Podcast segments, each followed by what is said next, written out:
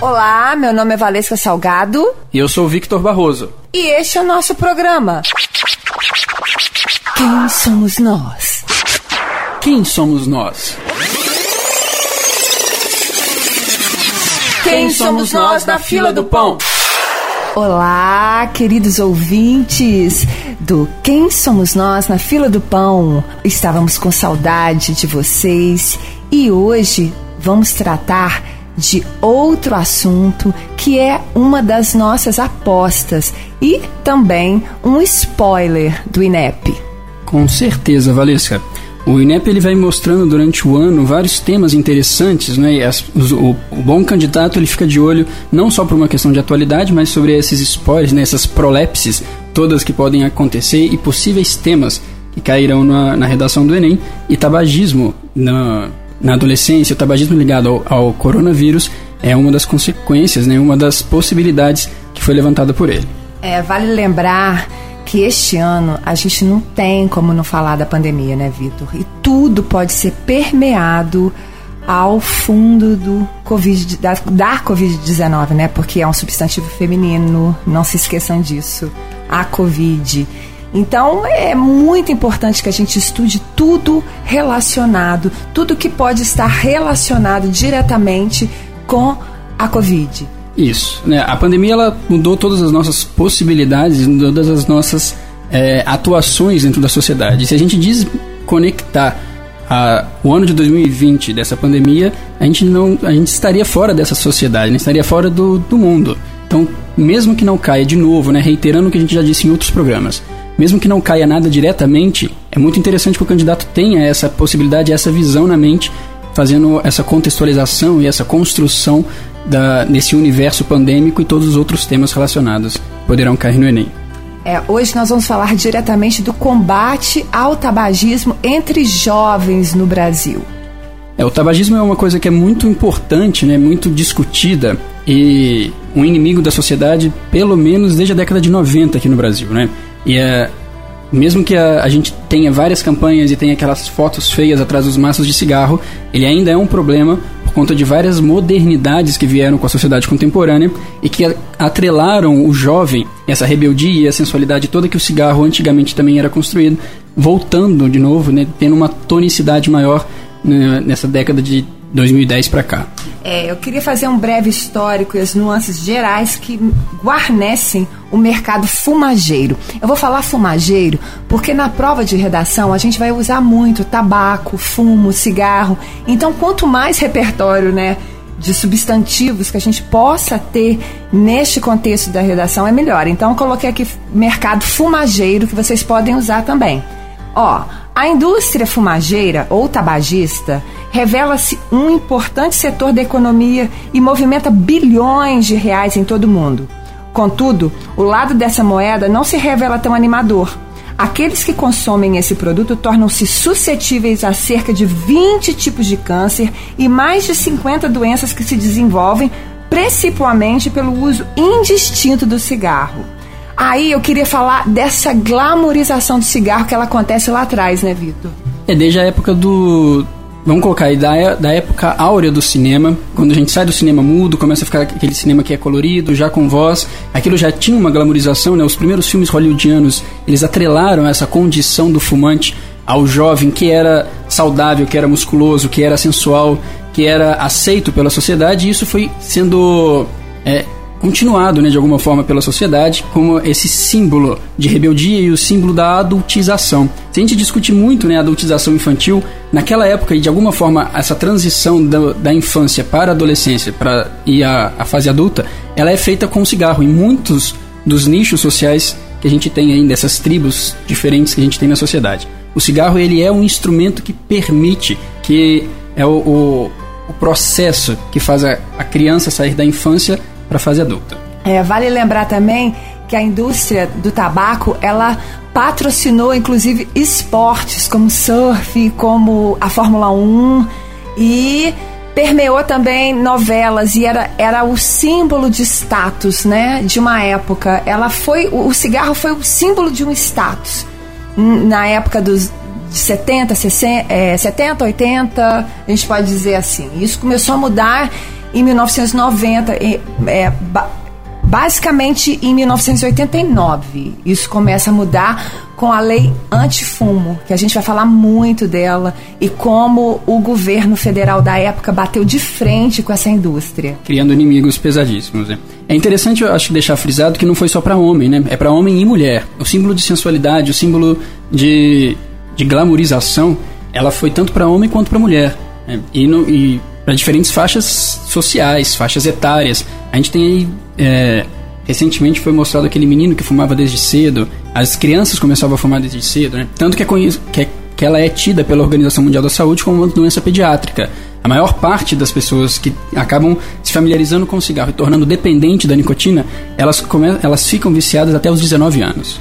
É, e outra coisa também que a gente precisa ressaltar é que antes da lei antifumo, é, podia se fumar em todos os lugares. Até em ônibus tinha na cadeira do passageiro tinha cinzeiro. Olha que loucura.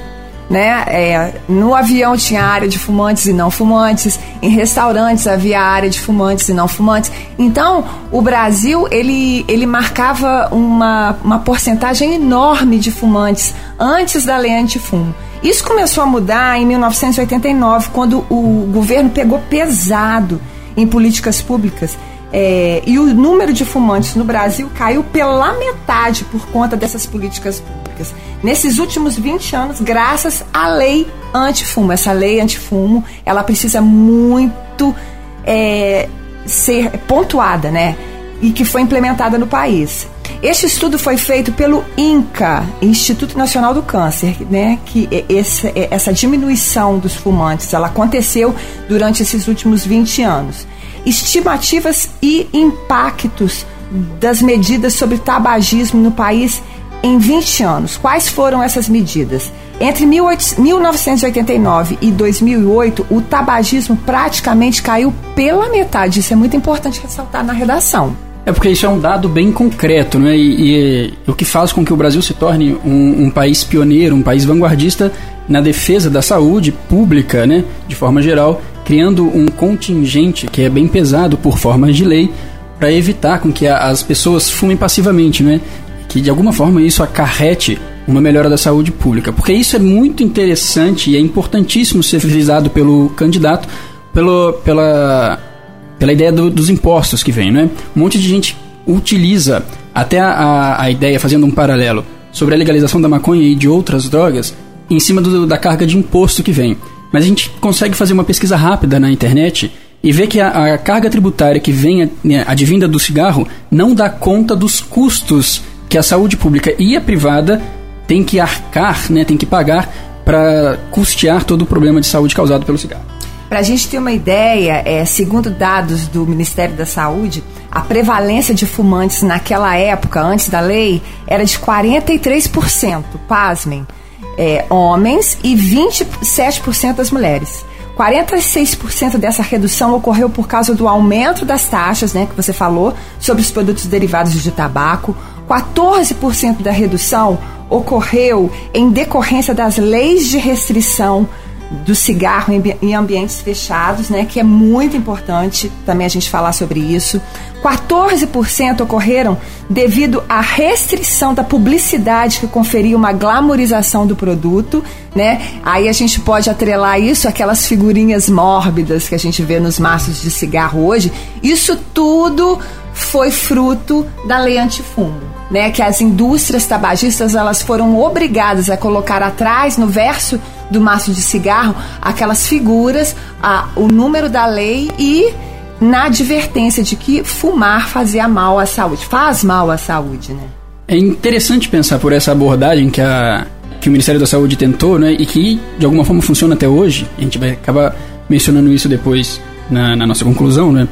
A, o impacto causado pelas fotos, ele impressiona muito, impressiona até hoje, né?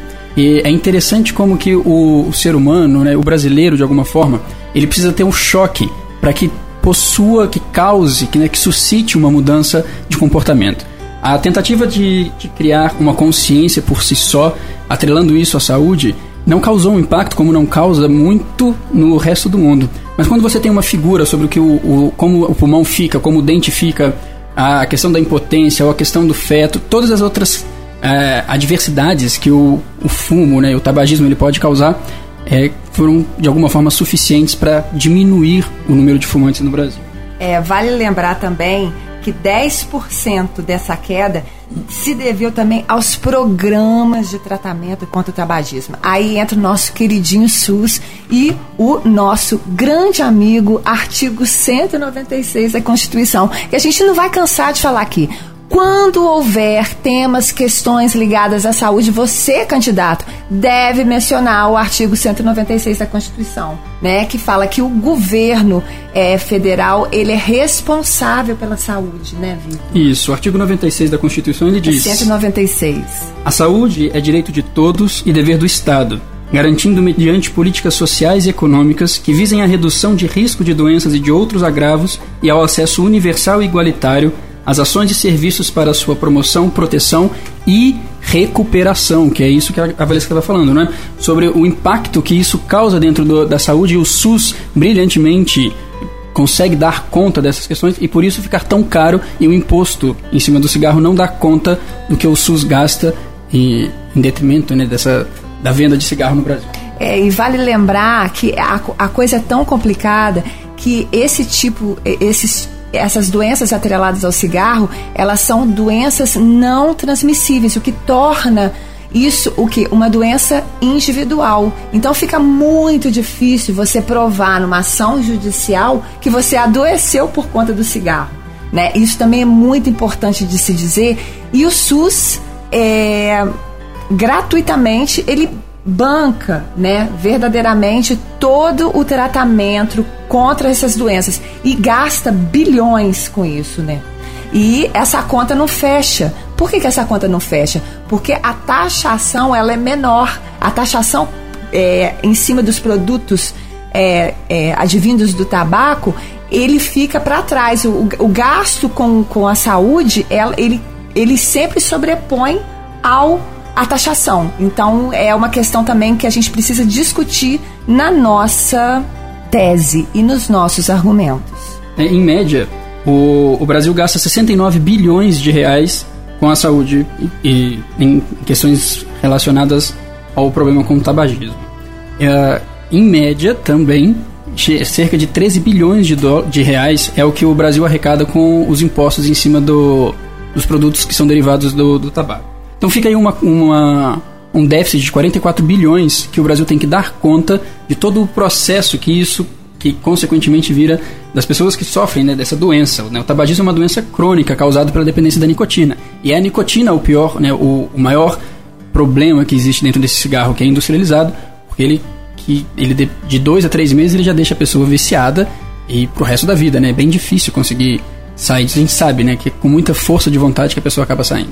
É, vale lembrar também que o Brasil foi o pioneiro em políticas públicas pesadas contra o tabagismo. Então a gente tem que frisar isso. O Brasil foi um herói, porque bater de frente com a indústria tabagista, que, que movimenta um mercado de bilhões é muito difícil. E o então é, ministro da Saúde da época, ele bateu de frente, o governo federal, é, com apoio total do governo federal, né? E o governo é, saiu vitorioso.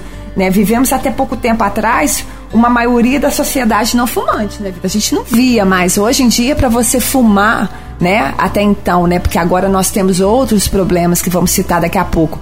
Mas a gente não via ninguém fumando em lugares fechados. Ficou constrangedor. E até o fumante, ele te, tinha uma certa vergonha, né? De acender um cigarro é, em ambientes inapropriados. E ambientes que eram proibidos que são proibidos, né? Não eram, eles são proibidos pela lei antifumo. É, desde, 90, de do, perdão, desde 2009, né, é, mais pesadamente, né, foram colocadas as restrições para os lugares fechados e até com com aquele negócio de bar, assim como chama aquele negócio assim que fica em cima, não é meio fio, meio fio é calçada. ah, é falta momentânea de léxico, sempre acontece, né? Mas desde 2009 o governo ele vem pesadamente tomando conta dos lugares fechados como baladas, é, o lado de fora dos bares, dos restaurantes, impedindo justamente que é, essas pessoas co possam contribuir para o fumo passivo com as outras pessoas que não, não estão a fim de fumar, né? É, e reiterando essa questão sobre o, o que aconteceu na década de 90 foi tão importante que a, a, geração agora, né, da década de final da década de 80, década de 90, a gente consegue ver muitas poucas pessoas que fumam o cigarro normal, né? Existiu uma glamorização, uma gourmetização e outros produtos que vieram que a indústria nunca dorme, né? A indústria do cigarro ela não dorme e ela queria de novo o nicho que ela sempre controlou e foi é, bem lucrativo para ela, inventou outros artifícios para que chamasse a atenção do jovem. Mas é muito importante essa ideia de que não existe mais é, fumantes tão, tão facilmente dissolvidos na sociedade por conta até da preguiça, né? Você não pode mais fumar dentro do restaurante, não pode fumar do lado de fora do bar, tem que se afastar. As pessoas acabam ficando com medo. Eu já ouvi várias pessoas falando assim: ah, vou ter que sair daqui, levantar e fumar, vou ficar aqui, depois eu fumo, quando eu for embora. É, exatamente. Isso daí foi uma, uma grande vitória. Essa política pública de combate ao fumo nas, na, em 1989 até 2008, ela foi ela foi vitoriosa, né, Vida? A gente tem que bater palma pro Brasil, porque o governo federal da época, ele bateu de frente e saiu vitorioso. Mas, but, esse problema voltou a ser preocupante com o advento das novas formas de tabagismo. Hoje nós temos aí, ó, cigarro eletrônico, é, o fumo do bem, né, Vitor, que é o cigarro de palha, o né? De que eles tentam passar essa ideia de que o fumo, o cigarro de palha não faz mal à saúde e os narguilés também que foram, né, muito popularizados nas festas, é, nessas festas fechadas. Inclusive isso pro coronavírus é é, é um problema agravante muito agravante. mais. Né? A gente podia até falar Pode disso, falar de uma né? vez já. É. Essa ideia da, de gourmetizar de novo, né? Agora tá moda em várias, em várias cidades pequenas, ou cidades praianas principalmente, a tabacaria. E os adolescentes eles se reúnem nessas tabacarias para fazer as chamadas resenhas, né? Eles vão se encontrar com, com os amigos, eles acabam fumando, dividindo essa mangueira ou essa piteira do, do narguilé ou do, do próprio eh, cigarro, cigarro eletrônico, né?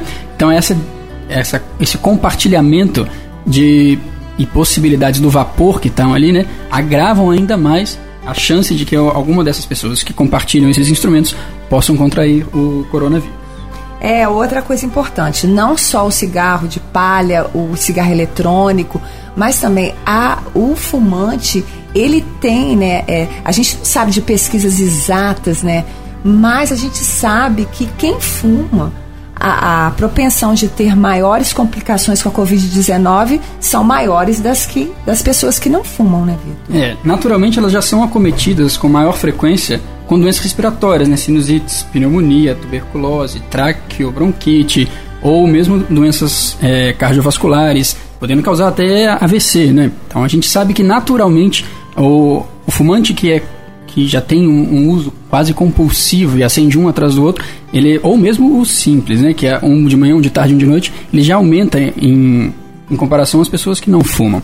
E é, é, interessante ainda pensar nisso, que quando a pessoa decide parar de fumar, de 12 a 24 horas pós essa decisão, o pulmão já funciona melhor. Então, com certeza, isso seria um agravante para as pessoas que, que o medo do, de contrair a Covid-19. Com certeza, parar de fumar seria uma atitude indispensável. É, podem até provar o contrário, mas a verdade científica é que todo tipo de fumo faz mal à saúde.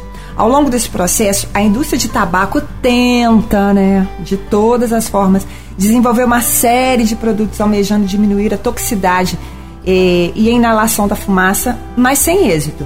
Aí a gente, eu queria pontuar o cigarro de palha e essa questão da gourmetização do cigarro de palha, né? Porque o jovem Cê, pouco, pouco a gente vê um jovem fumando um cigarro, né? Com filtro. Eles acham até cafona, né? Fumar.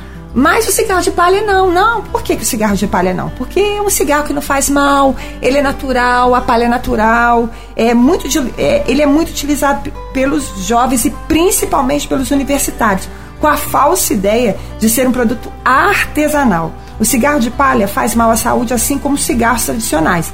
A palha não permite a passagem de ar, não possui filtro, tornando as tragadas mais intensas e mais concentradas de substâncias tóxicas. Então, essa, esse mito de que o cigarro de palha não faz mal, que ele é artesanal, gente, isso é mito. Faz muito mal. Além, e além do que, faz é, mais mal, né? Como é que eu vou falar isso? Mais mal? Muito mais mal. Faz, faz, é, É muito pior de ruim. Muito pior de ruim, gente. Você fumar um cigarro de palha a fumar um, um cigarro comum.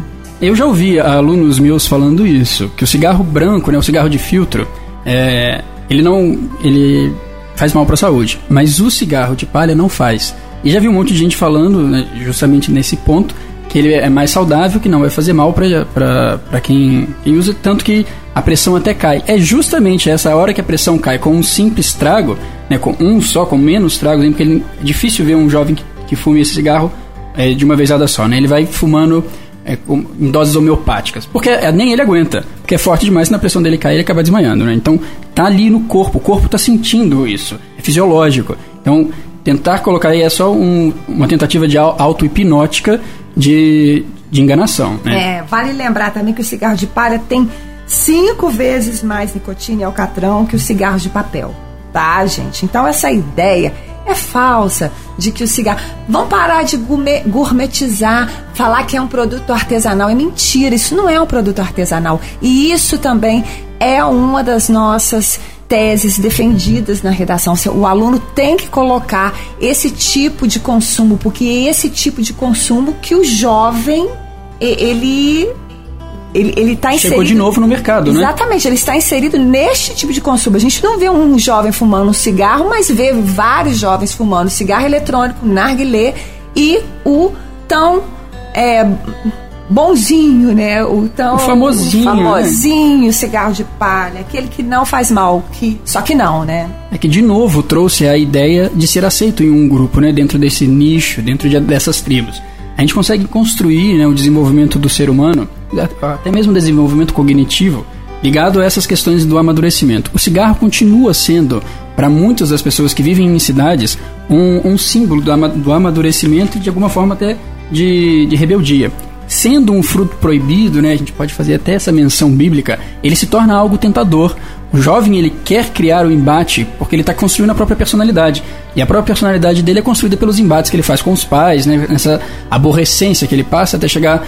Tem gente que sai da aborrecência só com 25 anos, não sei, né? e, e um monte de jovem continua fazendo isso, fazendo uso desse cigarro porque quer ser aceito. Ele é um instrumento de aceitação social e, e no, mais interessante ainda que por dados da Organização Mundial da Saúde e até do Brasil, do Ministério da Saúde, os pais e mães que são tabagistas, eles tornam o ambiente mais permissivo. E isso faz com que os jovens, se não tem do lado de fora de casa um exemplo, eles têm do lado de dentro. E é aquela coisa, né? Já que ele está criando sempre um embate para ter a própria personalidade, se a minha mãe ou se o meu pai fumam, por que eu também não posso? E aí dá uma corrente, né? E continua toda essa ideia. É, outra coisa também que a gente tem que salientar nessa redação é que o cigarro eletrônico é outro mito. Antigamente, é, antes da indústria tabagista brasileira se antenar para isso, o cigarro eletrônico ele era vindo de outros países, da China principalmente, dos Estados, Estados Unidos. Unidos. Aí o que, que aconteceu? A indústria tabagista ela se ligou nesse mistério e o que, que aconteceu? Começou também a fabricar o cigarro eletrônico e sobre o estudo da composição da composição do, do vapor e os danos à saúde, o papel na redução de danos e no tratamento da dependência de nicotina, elaborado pelo INC, pelo Ministério da Saúde, os cigarros eletrônicos estão relacionados a incidentes de explosão por conta da bateria de cigarros.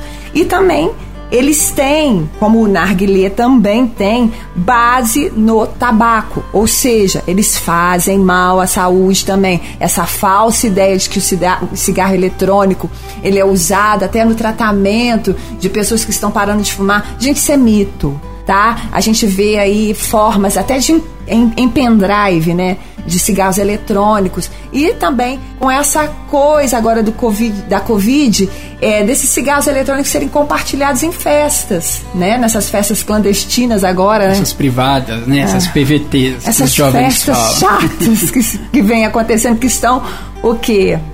Estão é, fazendo com que um processo fique mais doloroso para mais todos. Mais demorado para todo mundo, né? Todo mundo, tá, todo mundo tá de saco cheio, né? Mas a ideia do egoísmo ela perpetua. É interessante salientar nessa ideia da, da indústria tabagista que se atentou ao fato dessas modernizações que o, que o cigarro permite, que a lei é muito específica sobre a proibição de cigarros à base de nicotina. Então, quando a gente consegue achar uma brecha na lei, né, olha os advogados aí que são formados para serem belos interpretadores de textos, né? Quando se consegue achar essa brecha, então você consegue colocar um cigarro eletrônico, ou mesmo o narguilé, o uso do narguilé, ou até do cigarro é, de palha, dependendo da situação, dentro dos ambientes que são fechados. Porque ele não é aquele é, o cigarro que comumente é vendido a 7, 9, 10 reais em imposto, numa padaria, né, numa loja de conveniência, que o, que o jovem poderia encontrar.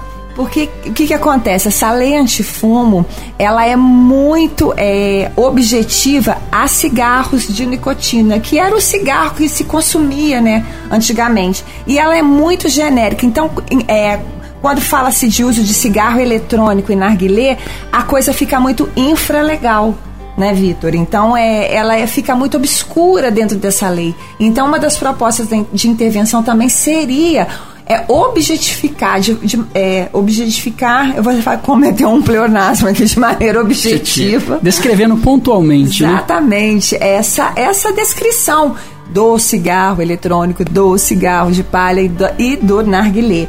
Na verdade, a gente precisa salientar que esses tipos de produto, esses novos meios de tabagismo, eles são tão prejudiciais quanto o cigarro de filtro né? Eu acho que aqui a gente encerraria a questão de da, da, questão dos produtos e eu passaria para a taxação, que é outro problema que deve ser desenvolvido nesta redação. Porque a taxação foi uma, um dos pilares das políticas públicas no passado, essa taxação pesada em cima da indústria tabagista e que hoje ela está meio que frouxa.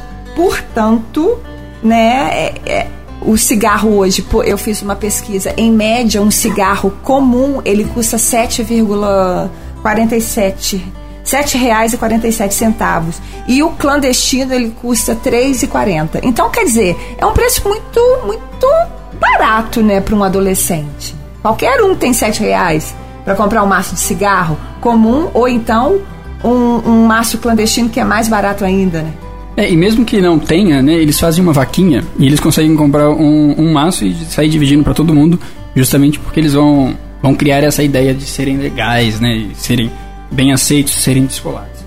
Que é a ideia que era vendida antigamente, que de alguma forma parece aí bem é, falseada em algumas séries, em filmes, que é um, um, um meio de atingir o jovem muito facilmente, né?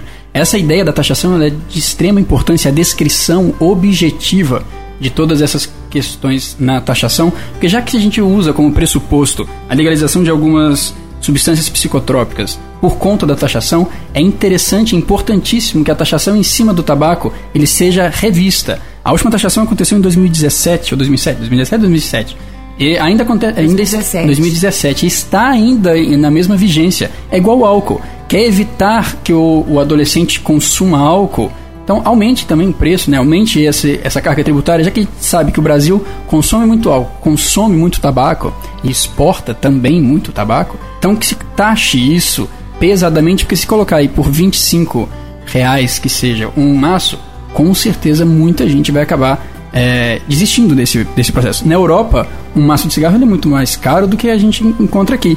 Tanto que as pessoas lá, elas fazem né, os próprios cigarros porque é muito, muito mais caro comprar um maço de cigarro pronto. É, eu tô com um dado importante aqui que eu não posso deixar de mencionar, que no final do ano passado, o ministro da Economia Paulo Guedes defendeu a criação de um tributo seletivo sobre o fumo e bebidas alcoólicas, que ele chamou de imposto do pecado, abre aspas, imposto do pecado, fecha aspas. Então, e o que que aconteceu? Essa taxação excedente do IPI para para então financiar o sistema de saúde. Então, essa taxação era para financiar o sistema de saúde uma das causas equivocadas de que essa, esse, essa taxação não tenha passado, né, e que tem, e tenha havido muitas é, imposições contra essa taxação, foi que aumentaria o contrabando de cigarros de má qualidade, afetando, afetando ainda mais a saúde dos fumantes. É, e o que, que acontece? Isso seria muito bem resolvido com maior fiscalização nas fronteiras, né? É, porque se ele sabe que existe aí é, o, o contrabando, então é muito fácil né, e pontual que isso aconteça. Na, de fato, não acontece porque não quer, porque não é interessante, né? No Brasil a gente não tem é, de forma legalizada a profissão de lobista. E a gente sabe que existem lobistas que defendem isso, estão ligados ao Congresso, estão ligados à Câmara, que fazem isso né, nas empresas, que né, ali dentro, por conta das empresas, e que defendem esses interesses, e que mantêm a taxação é, pequena para que aumente o consumo. É óbvio que isso acontece. Então, é, uma coisa afetaria a outra naturalmente, né? Então, se você coloca o cigarro brasileiro mais caro, o outro vai chegar de alguma forma que que, que, poderia ser evitado se tivesse uma fiscalização efetiva. Como acontece com as drogas, né? Não existe uma, uma de fato, uma luta contra as drogas, né? A gente sabe que, que não é a pessoa que está no morro quem controla o tráfico. É, pegando gancho aqui na droga, eu tenho um dado interessante também que eu tinha que falar da Polícia Federal, da Polícia Rodoviária Federal. Ela, ela, ela, num depoimento à Veja, ela falou que é muito mais rentável o, tra o, o, contrabando de cigarros do que o tráfico de drogas nas fronteiras. Por quê? Porque ele é tido como um crime menor, né? E é um dos grandes problemas da, da, das fronteiras brasileiras é este contrabando. Então a gente briga aí, olha com quanta coisa que a gente está brigando, gente, ó. A gente está brigando com a indústria tabagista que tem um poder de fogo muito grande nesse, nesse processo todo. A gente briga contra o contrabando e a gente briga com a taxação. E quem sofre com isso? Os fumantes e o nosso tão querido Sistema Único de Saúde, que está sendo protagonista da vez. A gente tem que falar dele porque ele está sendo protagonista brilhantemente. Sempre sendo so sobrecarregado, né? Ele é sobrecarregado ao máximo justamente por essas construções, né? Exatamente. E aí eu queria também falar um pouquinho, Vitor, de repertório sociocultural para essa redação, porque temos um aqui muito contundente. É, Obrigado por Fumar é um filme de 2005 que o candidato, caso caia essa questão, não pode deixar de falar de nenhuma forma. Né? Existe uma construção é, bem interessante da forma narrativa, né? a quebra da quarta parede, que é um personagem se apresentando e conversando diretamente voltado para a câmera, para que a gente tenha essa ideia de que aquilo ali não é real. Só que ele é tão real que ele tá que a gente se torna íntimo daquilo, né? É uma sacada muito grande do diretor quando ele faz isso. É, aqui eu coloquei um eu vou colocar aqui um pedaço para vocês sentirem qual é a do filme, ó. É, o filme não há foco nos bons costumes e na moral, mas sim no poder da argumentação de convencer as pessoas de que o cigarro não faz mal, evidenciando ao citar que não existem estudos comprovando os malefícios do cigarro. É o que a indústria tabagista brasileira tenta fazer com os cigarros de palha gourmetizados, artesanais, né, entre aspas, muitas aspas, muitas aspas, contra o é, é, na questão também dos cigarros eletrônicos e do narguilé. Isso também tem que ser salientado. É uma boa é, é, um bom conteúdo sociocultural, um repertório sociocultural para a gente colocar neste, nessa produção.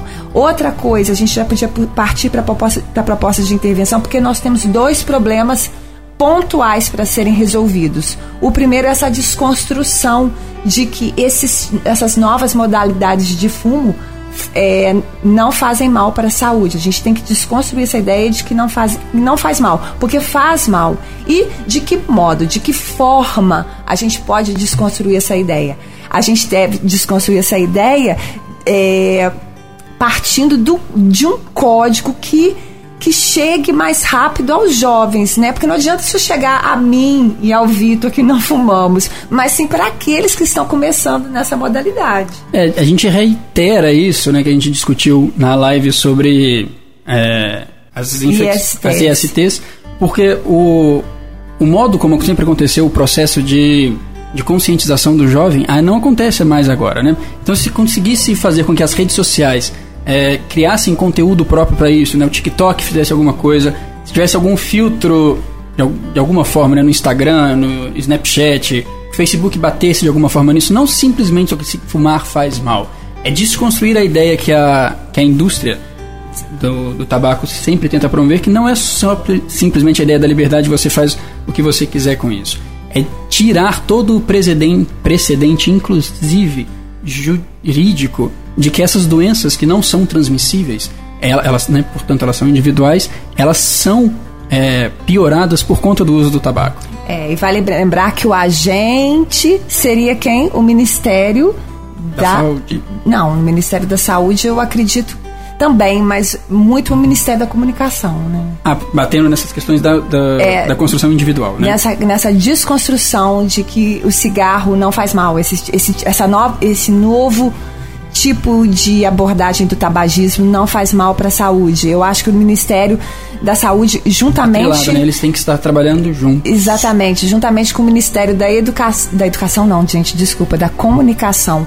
É, criar políticas públicas de conscientização nas mídias que atendam ao jovem, que o jovem use, né? Que que, que o jovem usa hoje? É TikTok, é Reels, é o Instagram, né? Facebook nem tanto, né, Vitor? Twitter. Só pra ficar com meme. Twitter, com certeza o Twitter, é, né? É, Twittar mais sobre neles, isso, né? né? Mesmo até nessas séries bem, bem adolescentes, a gente consegue ver tendo um, um grande acesso, né? Verdade, eles, chegando verdade. a eles, fazer de alguma forma nisso, mas não simplesmente que ah, teve o, alguma doença piorada, um câncer ou uma efizema, algum, não só isso, porque esse choque não funciona mais para o jovem, né? É alguma coisa que seja o porquê. Ele busca uma explicação. Então, dê essa explicação que seja até científica, né, que se atrele isso a, a uma construção fisiológica, psicológica, a, é, mostrando mesmo né, de todas as formas o que o cigarro faz e que atinja o jovem efetivamente.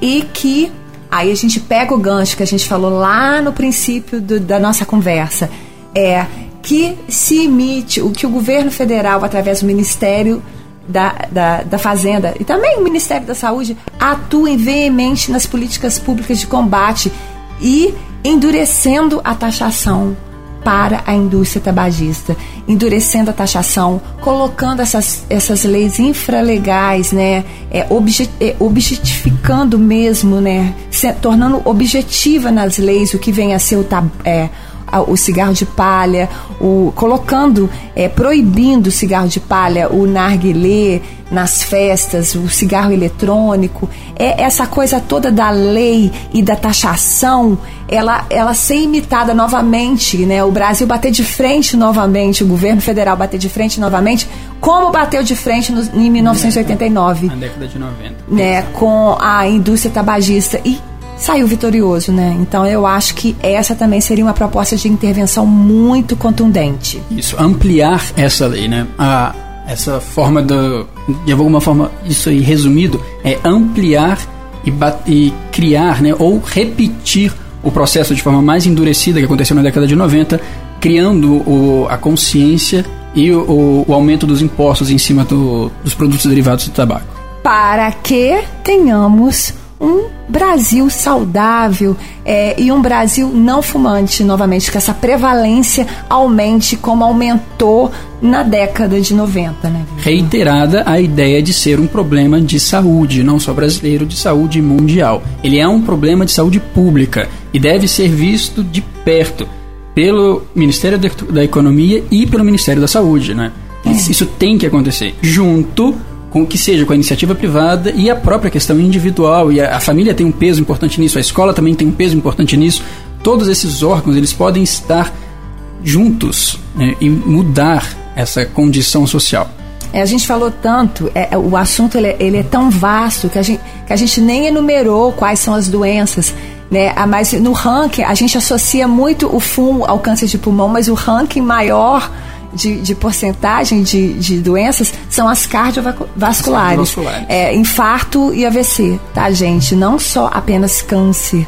É, má formação de feto, câncer de boca, câncer de garganta, câncer de estômago, aí vai uma gama de doenças não transmissíveis. Isso também você pode pontuar na sua redação. Tá certo, garotada? Eu acho que a gente elucidou mais um. Isso, e vai mais um tema quente mais um tema quente para nossas para os nossos repertórios aí, para vocês irem bem calçados de conteúdo, se porventura cair algum desses temas na prova do Enem 2020, né, galera? Por aqui eu me despeço com um beijo carinhoso, desejando que vocês façam uma excelente prova, porque o Enem aí tá, está nas as portas né, de acontecer e nós estamos aqui na torcida e muito empenhados para que vocês façam uma boa prova. Também me despeço de vocês, caros candidatos do Enem. Um cordial ósculo nas nádegas de vocês. Espero que o assunto ele tenha sido bem elucidado, que tenha clareado e possibilitado algumas condições de desenvolvimento de, da redação para vocês e nos encontramos numa próxima vez. Até o próximo episódio, se Deus quiser. Beijo! Quem somos nós? Quem somos nós? Quem somos nós na fila do pão?